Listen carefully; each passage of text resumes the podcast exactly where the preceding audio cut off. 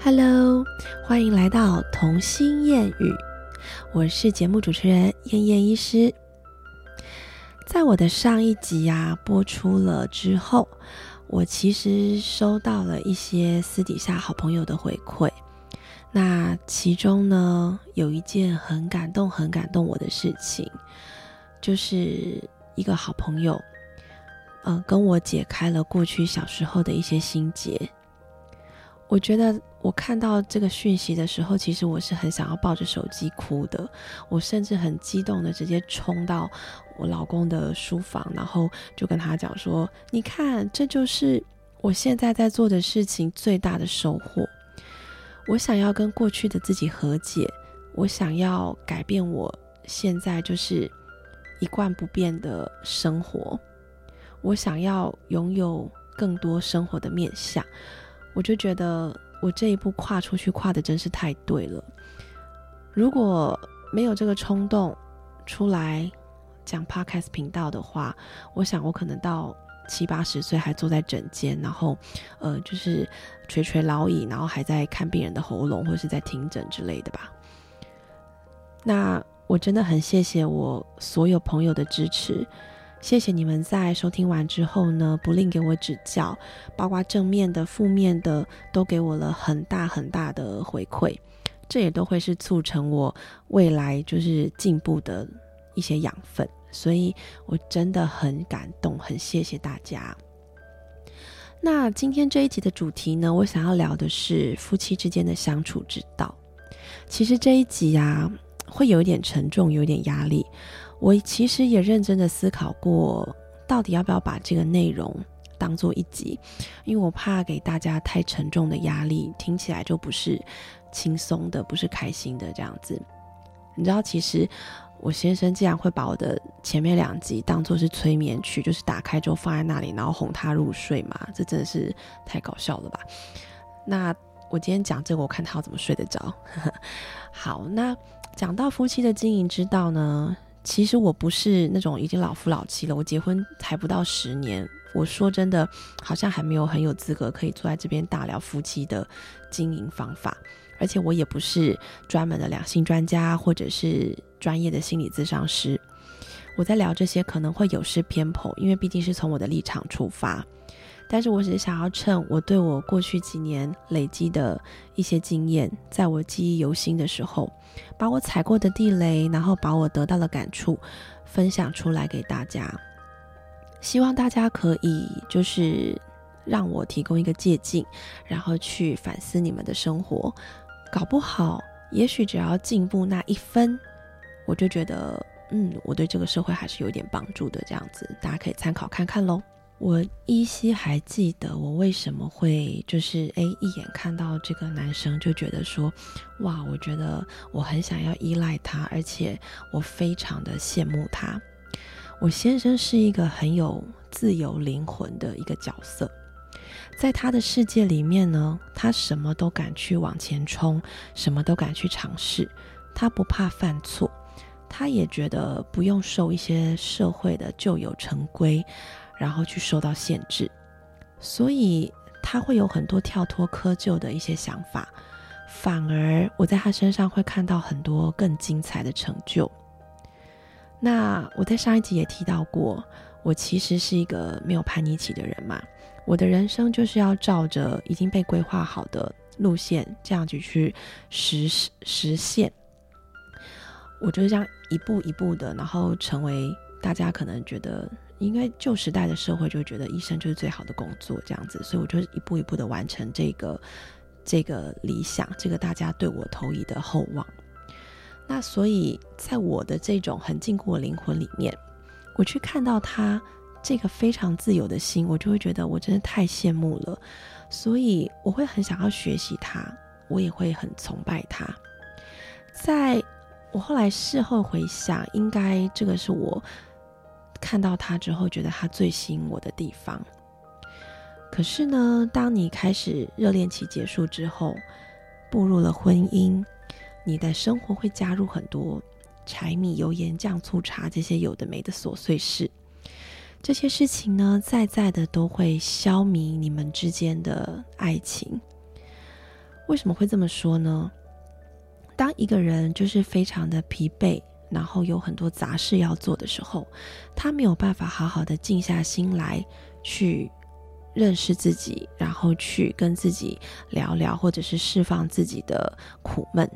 这种情况下，他会把很多的负面压力转而投射在自己的另一半身上。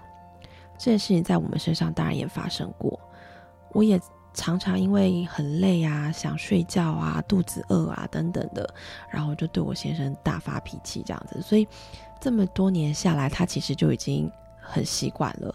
他一开始的时候还会觉得莫名其妙，干嘛对我发脾气？可是后来反而会就是。看到我开始要碎碎念的时候，他就说：“宝贝，你是不是肚子饿了？还是你是不是想睡觉？快去睡一下？”然后我就会被提点到，就诶，我应该要先照顾我自己，然后再去做双方面的沟通，可能会比较好一点。那生活中，我觉得除了一些忙碌的自己工作上的事情啦，或自己家庭上的事情，还会遇到最容易争吵的原因，就是像教养的部分。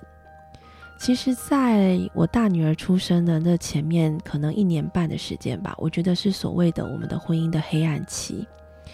在这个黑暗期里面呢，我们大概也是三天一小吵，五天一大吵。我会觉得说，你为什么没有办法帮我用我的方式去照顾小孩？我是这么的全心全意想要照顾好我们的宝贝，甚至我觉得。在我心里的某一个角落，我不仅仅是想要当我认可最好的妈妈，我想要当的是全世界都认可我，我是最好的妈妈。这是一个很大的野心诶，我觉得我追根究底，我还是在满足别人的肯定啊，满足别人的想法这样子啊，我没有办法跳脱那个窠臼。那也因为我给自己这么大的期许，这么大的期许你根本就达不到嘛，在你一直达不到你的期许的压力之下，就会出现更多负面的声音。你会开始觉得对方为什么不了解我，为什么不能辅助我，为什么不能当我背后最强大的力量？所以我上一集有提到，有没有？就是下班的时候，假设他九点四十下班。回来，他可能需要一些放空的时间，他要去洗澡，然后或者是泡澡，就会花掉一点时间。那我觉得很生气，就觉得我已经弄小孩弄一天，而且我也是有上班的，为什么你回来可以这么快乐享受你自己的时间，我总是要弄他们到最后一分一秒，让他们睡着，一直到可能他们都入睡之后的晚上十点十一点，就开始是我的自由时间，那一段时间我才有时间可以冷静下来。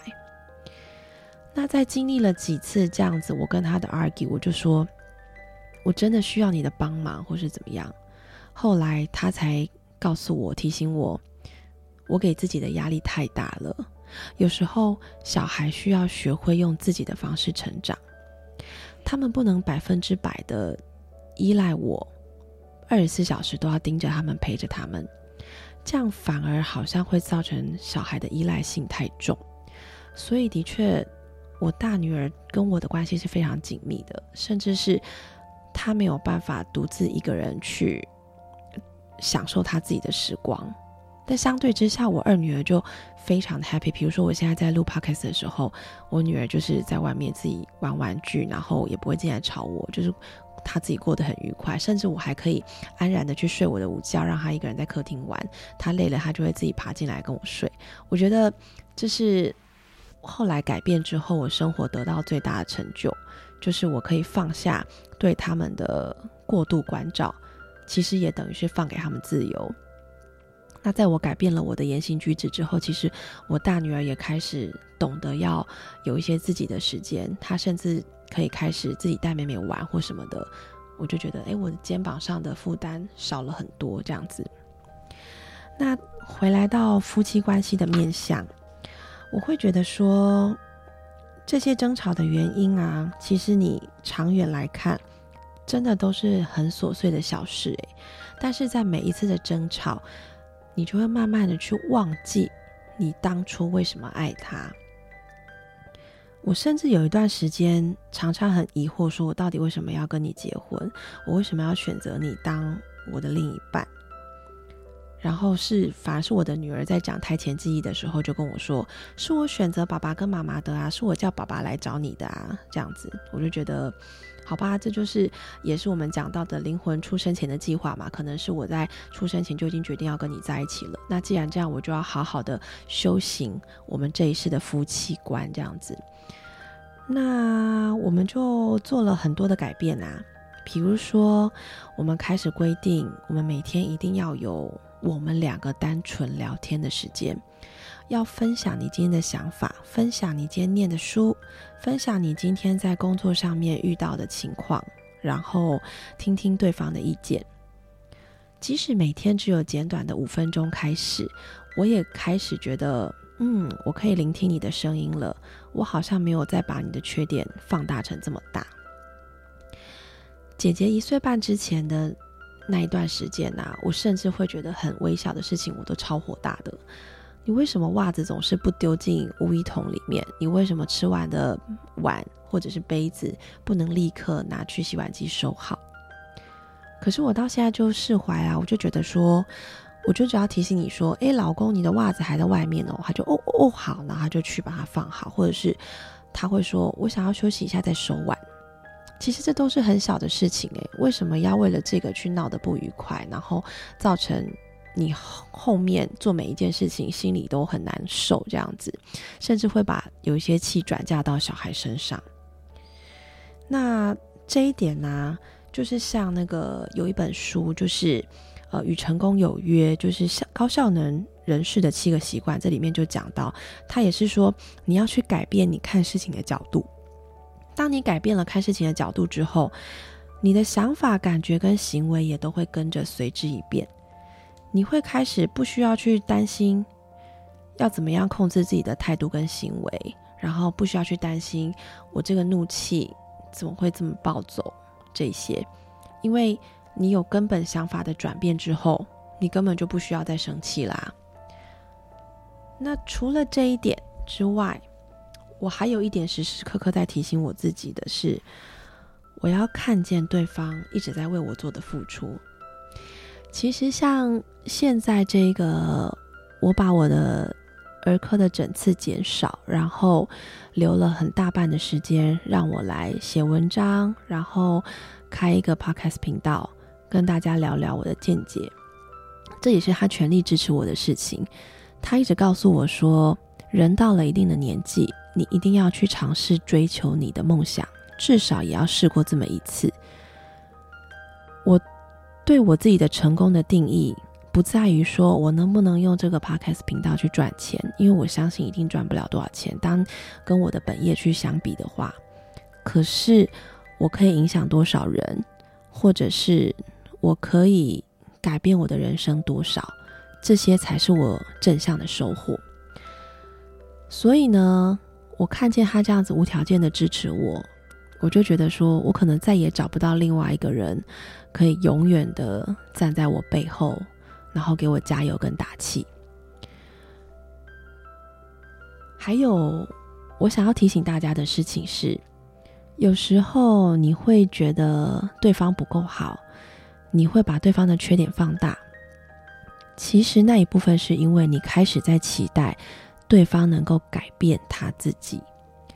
你在希望他能够把自己改变成你理想中的样子，这个就违背了我们一开始相爱的定义啦。我们相爱的定义不就是因为我爱你身上有我没有的部分吗？那为什么在结了婚、生了小孩之后，我需要把你变成我想要的样子呢？没有谁可以改变另外一个人呢。但是只可以透过我们改变自己的想法，互相的磨合，去接纳另外一半。所以，在我深刻体会到我是没有办法改变我先生的，那不如我就接受他吧。所以，我会开始觉得，嗯，他生活这样慢活的习惯，好像也是一种幸福吼。不如我就把自己慢下来，跟着他的脚步一起。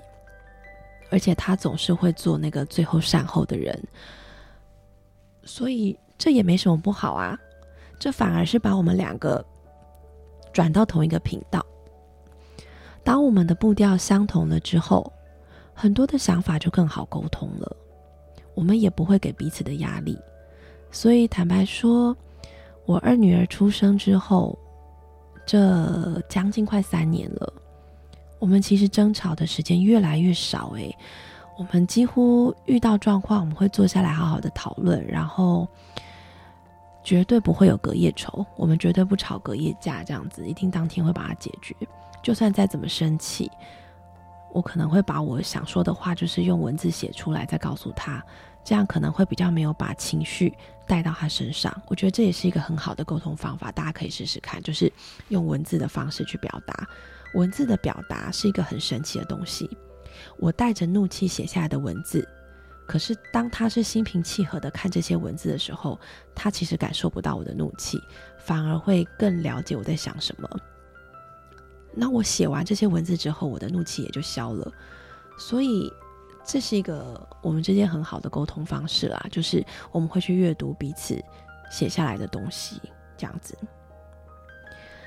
那坦白说，我们到现在也不是真的不吵架，只是我觉得吵架是要吵出有品质的。我们的这品质，每一次吵架就是要帮助我们的感情越来越好。这一点我不知道大家心里是怎么想的啦。我觉得有可能会觉得我就是在鬼扯淡，因为。我现实生活中，我就是没有办法忍受另一半的一些缺点啊，我就是没有办法接纳再继续跟他相处下去的环境，我就是非常的生气，我就非常的在意，我就是走不过这一关这样子。所以我说，每对夫妻都有自己的难题，绝对不是另外一个人给你建议或是告诉你怎么做，你就可以立刻得到改善的。我在这里只是提供大家，我是怎么面对我。的夫妻关系的，我是很认真的要经营我们的夫妻之间的感情，因为有这样的经营，我才会知道我要往哪一个方向继续走下去。我希望我可以用我这样子比较正面的想法去影响我身边的所有人，试着转个角度，然后用别的方式去跟你的另一半相处。搞不好你也会得到很好的回馈。看吧，今天的话题真的有点沉重，对不对？而且真的一点都开心不起来。但是我要说的是，我还是会很回想到当初的甜蜜，而且我们现在也在共同创造一些甜蜜。这样子就是生活最大的价值啊，不是吗？好啦，那我今天就先分享到这里，我的啰嗦应该也够了。希望你们今天还是会多多少少有一些感触跟收获。如果有任何正面跟负面的评价，都非常欢迎直接告诉我。你们的每一句谏言都是我成长最好的动力。有任何想要听的话题，也可以私讯直接告诉我哦。那我们下次再见啦，拜拜。